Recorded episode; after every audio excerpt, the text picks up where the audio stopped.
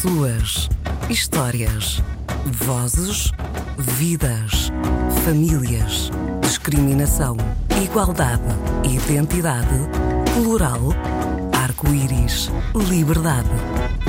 Fora do armário com Paulo Corte Real. Olá, este é o Fora do Armário e hoje quem está fora do armário comigo é Graça Fonseca, Secretária de Estado Adjunta da Modernização Administrativa do atual Governo. Bem-vinda, Graça. Obrigada. Uh, obrigado por estares fora do armário comigo uh, naquele que será o último uh, programa desta série. é um prazer e, e, vamos ter a oportunidade de conversar um pouco, mas começamos por ouvir a música que tu nos trouxeste, que é o People Have the Power, de Pat Smith. E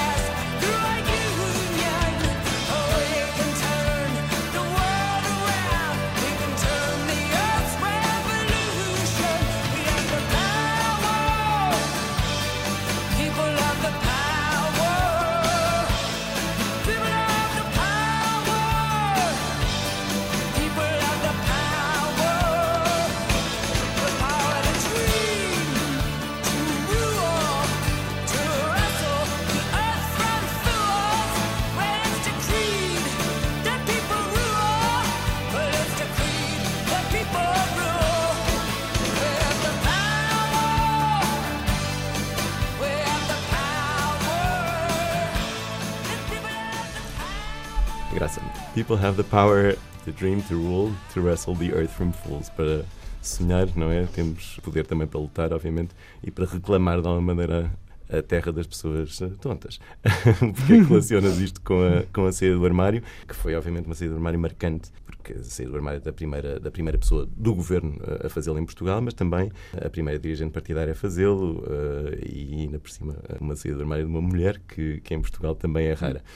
Porque é que faz esta relação? Boa noite e obrigada também pelo convite para estar aqui. Esta música, para além da energia que transmite, que eu acho que é muito poderosa e, portanto, a, a, música enérgica, pelo menos a mim, tem o, o efeito de me dar energia para algo. Uhum. Portanto, há aqui uma dimensão que é, que é essa, que é uma, uma, diria quase anímica, mas porque eu acho que tem uma mensagem muito importante, que a própria Patti Smith fala sobre isso em várias entrevistas, que é a noção de que o poder que cada um de nós tem, mas também o poder que, que cada um de nós tem nos, nos coletivos. Uhum. Ou seja, há uma noção de poder individual, do indivíduo, e a noção do poder do coletivo. Uhum. E eu relaciono isto com, com muitas coisas que faço na vida, do ponto de vista profissional e pessoal. Neste caso específico, porque uma saída do armário, vamos utilizar aqui a expressão que dá título a este programa, uma saída do armário é sempre um ato individual, naturalmente, que exige alguma energia, eh, exige, exige que estejamos suficientemente eh, certos do que vamos fazer e, qual, e porque é que o vamos fazer, mas também porque foi por isso, aliás, que o fiz e, e continuo a acreditar que é importante. Eu acho que a forma como cada um de nós exerce o nosso poder individual e o nosso poder dentro de um coletivo pode ter impactos uh, muito positivos, muito importantes na vida de outros, hum. por um lado, e pode ter impactos muito positivos na vida ou na direção do coletivo. E, portanto, acho que esta música convoca para que cada um de nós pense um pouco sobre qual é o poder que temos como agente de mudança, quer a título individual, na nossa vida individual, também. quer a título de coletivo. E agora que, uh, a posteriori, não é? Uh, uhum. o, que é que, o que é que sentes que foi esse impacto? Tiveste várias reações, muitas terão sido positivas, não é? Também Sim, felizmente foram mais positivas do que negativas, curiosamente.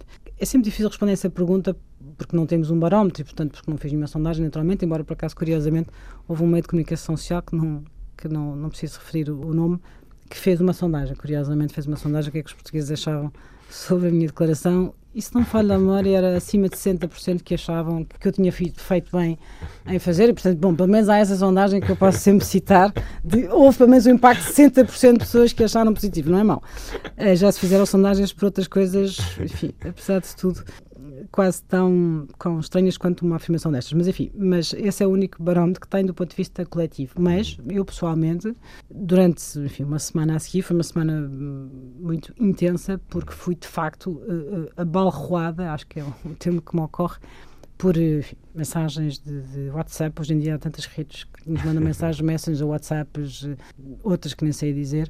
E uh, o tom, há, há, algo que eu acho que, que perpassa muito estas, estas reações, que é uh, o nós também, ou eu também, ou eu tenho um amigo que, ou eu tenho um filho que, ou há sempre muito aquela reação das pessoas que é é importante alguém fazer isto porque uh, eu sou determinado no trabalho e de alguma maneira isso faz com que eu se calhar pense de que maneira é que eu posso, uh, posso lidar com, com, com, com, a questão, ou alguém que dizia que tem um filho de menor de idade, naquele caso, que tem, no fundo, de alguma maneira dificuldades de integração na escola e que muitas vezes não sabia como ajudar o filho. E, portanto, houve muitas reações que foram reações muito, mais, mais ou menos voltamos ao indivíduo, ao individual, foram muitas reações individuais. Uhum. E estas são aquelas que eu, ao longo daquela, daquela semana, na verdade, mais valorizei. Depois há as reações que toda a gente pode ler, estas sou eu a que pude ler, naturalmente. Uh, acho que respondi a praticamente todos os que, me, os que me escreveram. Depois há as reações que vemos nas redes sociais e vemos nessa caixa negra uh, da democracia que é os jornais, as caixas de comentários jornais online, que acho que é das maiores ameaças à democracia que existe, mas enfim, o programa não é sobre isso. E aí eu diria que a grande maioria foi positiva. Uh, gerou algumas reações políticas na altura de alguns dirigentes partidários, Sim, mas que não valorizei sinceramente muito, porque, como aliás eu dizia nessa entrevista, a certa altura, uma das questões que se falava era exatamente sobre a questão das lideranças partidárias e dos partidos e como é que as pessoas um, reagem a determinados temas de discriminação, neste caso até era discriminação de minorias étnicas. E eu disse algo que, que, eu acredito convictamente, que é os partidos, as organizações, vão muito para além das pessoas que conjunturalmente estão em lugares de direção ou que estão em lideranças de partidos e felizmente uh, o DNA dos partidos transcende isso. Um, e portanto não valorizei excessivamente algumas reações de alguns dirigentes partidários na altura, precisamente porque a esmagadora maioria das reações foram, foram muito positivas. Entretanto, já, já também saiu do armário Adolfo Mosquita Nunes, também já Sim. esteve neste programa, e esperemos naturalmente que mais pessoas na política o, o façam, porque obviamente esse exemplo é, é, sempre fundamental. Mas ao mesmo tempo, uh, no fundo, vamos gerando essa tal mudança, não é? Não só, também mais coletiva, Sim. não é? Também temos ter um bocadinho Sim, essa... porque, enfim, uma das coisas que disse naquela altura, eu na verdade acho que esta deve ser a segunda vez que eu falo sobre o assunto, mas, mas precisamente porque eu acho que há uma dimensão que é a dimensão da afirmação e, por, uhum. e porque é que o fazes e depois, quer dizer, a vida prossegue. Uhum. Não, uhum. Claro. não é, isto não é algo que ocupe o meu dia a dia de maneira nenhuma, uhum. seja por que razão for. Há algo que eu continuo a considerar muito importante e volto aqui à música da, da Patti Smith. Há uma coisa que é o gerar empatia é algo que é fundamental e que eu aprendi a importância precisamente pelo facto de ser eh, funções públicas ou cargos políticos ao longo dos últimos quase 20 anos. O facto das pessoas me, me, me reconhecerem e terem empatia por mim, que é algo que eu procuro que uhum. aconteça, pode significar, nem que seja inconscientemente, eu acho que nunca é um processo verdadeiramente consciente, uhum. mas pode significar inconscientemente que para muitas dessas pessoas um dia deixe de ser normal que alguém seja discriminado criminalizado uh, ou uh, atacado por uma orientação sexual uhum. diferente. Uh, e deixa-me aproveitar para fazer aqui a ligação à notícia que tu quiseste trazer para fora do armário também, que foi o perdão ao, ao Alan Turing, uhum. uh, póstumo, não é? Queres falar um bocadinho sobre o que sentiste, não é? Face a essa, a essa notícia. Sim, é uma, é uma história que eu conheci muito vagamente, na verdade. Uh, o filme, é verdade que o filme veio trazer... O jogo de imitação. Uma, exatamente, o jogo de uhum. imitação vai trazer uma nova luz, precisamente porque é, não deixa de ser um pouco extraordinário se nós pararmos para pensar um bocadinho pensarmos que nos anos 50, 60, não há tanto tempo quanto isso, e como agora estamos a falar, até muito tarde, nos anos 80, uhum. alguém, porque tem uma orientação sexual diferente, era criminoso. Sendo que a punição criminal, a punição mais severa que um qualquer aparelho estatal coloca do uhum. ponto de vista da sua relação com, com os cidadãos. O caso do Alan Turing, aliás, a lei, que é uma lei de 2000, começou a ser discutida em 2016, que entrou em vigor em 2017, foi aliás chamada a Lei Turing, no Reino Unido, que acompanhou o indulto de todas as pessoas que tinham sido, ou seja, no fundo, que na verdade não tinham registro criminal precisamente pela uhum. prática desse crime. E é muito impressionante pensarmos que alguém como, como Alan Turing, provavelmente entre as milhares de, de homens, neste caso é homens, milhares de homens que foram indultados, haverá também pessoas terão feito coisas extraordinárias, mas o Alan Turing, só com a ação desta pessoa, estima-se que ele terá evitado a morte de pelo menos 14 milhões de pessoas, que é uma coisa extraordinária quando se pensa de que alguém que, que, teve um papel extraordinário, não é? como, como ele, e existirão muitos outros na história, como é óbvio, um, no fundo acaba a suicidar-se precisamente na sequência de, enfim, da pena e da, da, obrigação, da prestação química. Uhum. E a pessoa pensa, Quer dizer, isto foi há. Foi agora. 30 anos atrás. Quer dizer, ou seja, em 1985 eu estava. Quer dizer, não estava na faculdade, mas estava para entrar na faculdade. E, e, e, é muito impressionante pensar que não está assim tão distante de nós, não é? Uhum. Uh, tendo sido um caminho muito longo feito, mas, mas não é assim tão distante. E por isso é que eu acho que é muito extraordinário uma pessoa pensar sobre isto e fazer as outras pessoas pensar sobre isto. Eu acho que é absolutamente importante no passado, no peso do passado, no peso do passado no presente, não é? E, e na reparação também, não é? Não, não em que é que, pensando assim, se, em, que é que, em que é que mudaria a orientação sexual do Turing ou de outra pessoa qualquer para aquilo que ele fez, poderia uhum. ter feito ou uh, teria capacidade para fazer? É totalmente irrelevante. Uhum, claro. Como é totalmente irrelevante para mim uhum, ou uhum. para qualquer pessoa. Claro. E essa irrelevância é algo que eu acho que nós temos que realçar. Uhum. Mas a reparação depois também se faz através de, de, ações de correção de leis, por exemplo, não é? Sim. Uma das questões que, que, já foi levantada também aqui neste programa tinha a ver um bocadinho com, com a linguagem, eventualmente mais desatualizada, uhum. uh, no que diz respeito quer ao género, quer à, orientação sexual, porque uhum. quando, quando, há duas mães, obviamente não há uma mãe e um pai. Uh, e ainda há muitos documentos, não é? Que continuam a aparecer sistematicamente uhum. estas palavras, seja em escolas, seja uh, etc. E, portanto, uma das perguntas que, um dos desafios também que gostava de lançar era, era este, que era o que é que há a fazer, no fundo, também nesta área, uhum. em termos de. Isso também pode fazer parte também da modernização administrativa, não é? isso, isso é uma coisa que, que São... possa ser pensada de uma maneira mais estruturada, não é? São, serão décadas e décadas de trabalho, é? Eu acho que é. Uhum. Nós, enfim, nós temos que olhar para as sociedades como. Uh, entidades vivas com muitos séculos de camadas de identidade e de, de e de, hum, e de características muito estruturais, e, portanto, vamos ver, é óbvio que eu acho que é fundamental, e é fundamental não só nas leis, é fundamental em quase todas as dimensões. Uhum. Um, como o tia referia, em conversa com, com, com um amigo meu que me dizia: Não, não percebo porque é que num programa de televisão, quando aparece uma miúda ou um miúdo, um rapaz ou uma rapariga, perguntam já tens namorado ou namorado? Porque é que não perguntam já namoras? Não é? Uhum porque é uma questão de linguagem. Claro. Ela pode claro. ter uma namorada e ele pode ter um namorado, porque é que lhe estão a perguntar a ele se ele tem uma namorada quando. Ou, ou seja, isto para te dizer que sim, há um imenso trabalho a fazer também do ponto de vista de legislação, uhum. porque evidentemente pode dar o exemplo, uhum. não é? ou uhum. seja, nessa sim. perspectiva, uhum. mas uh, acho que há um trabalho fundamentalmente muito mais uh, estrutural e muito mais enraizado uh, de, nas várias dimensões da, da vida coletiva, né, haver essa consciência de que a forma como nós falamos não é neutral, uhum, uhum. de que a linguagem com que escrevemos, com que nos direcionamos aos outros, com que as leis são escritas sim, acho que, como em tudo, necessitamos de equilíbrios uhum, e precisamos claro. de perceber que a sociedade não é uma, uma, uma folha em branco, não é? Uhum, São, uhum. não, não é. Não, uhum. não vale a pena também metermos a cabeça na areia e acharmos que é, porque não é. Claro. as coisas têm que ser feitas dentro desse equilíbrio e sim, acho que a lei pode dar o exemplo, como se tem procurado em alguns casos, mas acho que é preciso muito esta consciencialização de que a linguagem não é neutral uhum. e não é na lei, na comunicação social, e, na escrita, no cinema. Está, e reflete uma história de silêncio, de silenciamentos, etc. Não é? E de, de invisibilização, não é? As pessoas não estão preparadas para perceber que uh, quando vêm 10 pessoas à frente, uma provavelmente será gay ou lésbica, não é? é aquela conta que ainda é difícil de fazer. Sim. Uh, Uh, bom, podemos, claro, continuar a falar muito, muito mais tempo, mas vamos ter que encerrar com o nosso questionário, o questionário uhum. fora do armário, uh, que é comum a todas as pessoas entrevistadas, e, e, vou perguntar-te qual é a tua palavra preferida. Empatia. e a que mais odeias? A que eu mais odeio verdadeiramente é outros. Porque empatia já expliquei, por isso é que não me desenvolvi muito, mas eu acho que a palavra outros tenho que explicar para as pessoas perceberem. Acho que é a maior palavra de desresponsabilização que existe na nossa vida. Que é. Isso é um problema, não é meu, é dos outros. Somos sempre nós, não é? Isso, ai, não, isso é, não é para nós fazermos, é para os outros fazermos. Ah, não, os outros que são diferentes de mim, uhum. como são diferentes de mim, são os outros, eu vou diferenciá-los. Ou seja, uhum. Uhum. a carga que existe com a palavra outros é uma, é uma carga muito pesada.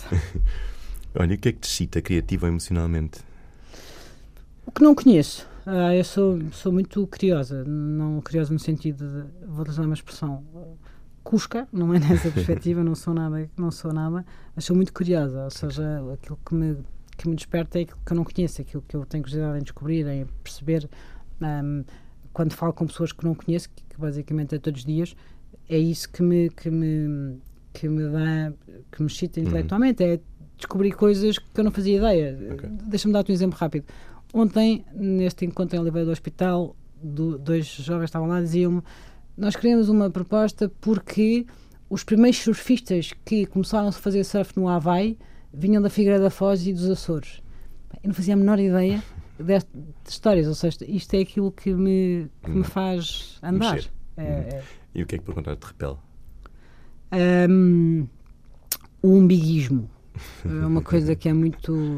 Enfim, existe muito em Portugal, não só, mas existe muito em Portugal, que é essa coisa de nós olharmos para o nosso umbigo e não temos a capacidade de olhar para fora. Uhum. É, isso é uma coisa que me okay. transtorna cotidianamente. E tens algum, algum herói ou heroína de ficção? Mafalda. Mafalda acompanha-me há muitos anos. É uma, é uma personagem que eu uso em muita comunicação política, que o desconcerta sempre alguns auditórios quando eu apareço com um grande slide com a Mafalda. Mas por uma razão, porque eu acho que a Mafalda tem uma forma, tem uma tem uma preocupação, evidentemente, com o mundo e com as questões mundiais, e, é, enfim, sendo os anos hum. 60, continua extremamente atual face ao mundo. Hum. E, de facto, tem tiras geniais, como aquela. Eu lembro quando foi. Houve uma eleição mundial que eu, enfim, não gostei particularmente. Eu publiquei um, uma. Uma, uma, uma tira que era para o mundo quer descer. É um bocado isto, ou seja, acho que uma falta tem sempre esta capacidade de nos fazer confrontar com o estado do mundo.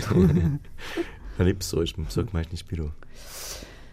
Eu acho que pensei muito sobre isso. Eu, eu, eu, acho que a pessoa que mais me inspirou, se eu olhar bem, eu acho que a pessoa que mais me inspirou, não vou dizer aqui aquela coisa da família dos avós, porque isso uhum. eu acho que, uhum. enfim, pelo menos a mim inspirou-me sempre, mas, mas eu acho que a pessoa que mais me inspirou foi um, uma pessoa que foi minha orientadora de mestrado e doutoramento, que infelizmente faleceu antes de eu discutir o doutoramento, foi Mariana Baganha, e que de facto era uma pessoa extraordinária e que eu acho que se eu olhar para trás dos últimos pá, 20 anos, um, eu acho que aquilo que hoje em dia mais sou e, e, as características mais marcantes que tenho, eu acho que, que aprendi com ela e acho que ela, ela era, enfim, era uma grega muito curiosa e que tinha um, um lema muito importante que é porque é que estamos preocupados com amanhã? Preocupamos com hoje e depois amanhã logo se vê. Eu acho que ela ensinou muito sobre esta questão. E a pessoa que mais te revoltou? É difícil, não tenho assim propriamente uma revolta contra ninguém. Eu acho que um, mais uma vez eu volto à questão do, do, dos outros. Eu acho que, ou do umiguismo, aquilo que em geral mais, mais me revolta é um bocado esta, eh, esta incapacidade das pessoas de, de, de não olharem para fora e não serem suficientemente generosas de perceberem que o mundo é muito mais uh, abrangente do que a nossa vida e por isso acho que é, acho que é o que mais me desatina. Ok. E tens um lema de vida que gostasses de partilhar? Eu tenho um lema que eu tento utilizar sempre, que é eh, ser tudo aquilo que eu faço, ser o que sou, ou seja, nunca ter duas personalidades, duas caras, duas vidas, e essa também foi uma das razões uhum. porque eu porque eu fiz um, da entrevista fiz o coming out, porque uhum. uh, eu, eu naquilo que faço eu continuo a ser eu, indivíduo, pessoa. Uhum.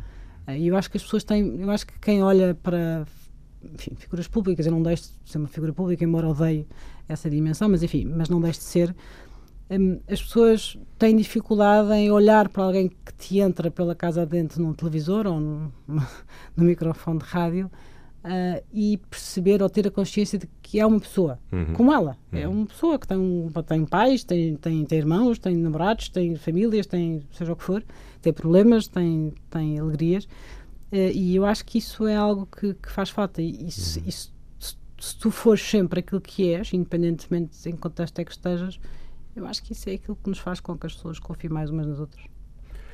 E depois este programa é precisamente uma frase que gostavas que quem nos está a ouvir pensasse. É isso. Que aquilo que estão a ouvir é exatamente aquilo que, que eu fosse, que eu sou. Ou seja, quando eu sair daqui e for, neste caso, para Caminha para mais um encontro participativo um, é exatamente, eu vou ser exatamente aquilo que estou a ser aqui, não vou ser diferente, vou ser a uhum. mesma pessoa. E acho que a humanidade ou a humanização das pessoas públicas faz com que, acho eu, com que as pessoas tenham maior capacidade de confiança, de, de, de relacionamento, de, de não, não dizer não dizer coisas horríveis só porque é alguém que não conhecem, portanto, como é alguém que não conhecem, acha que se pode dizer coisas horríveis. Não, não podes, uhum. porque a gente também diz coisas horríveis dos nossos amigos, em, princípio. E não há outros, é isso. E, portanto, é como é, as pessoas são as pessoas e, portanto, todos nós temos, temos pessoas reais na nossa vida que, evidentemente, uhum. somos iguais a todos.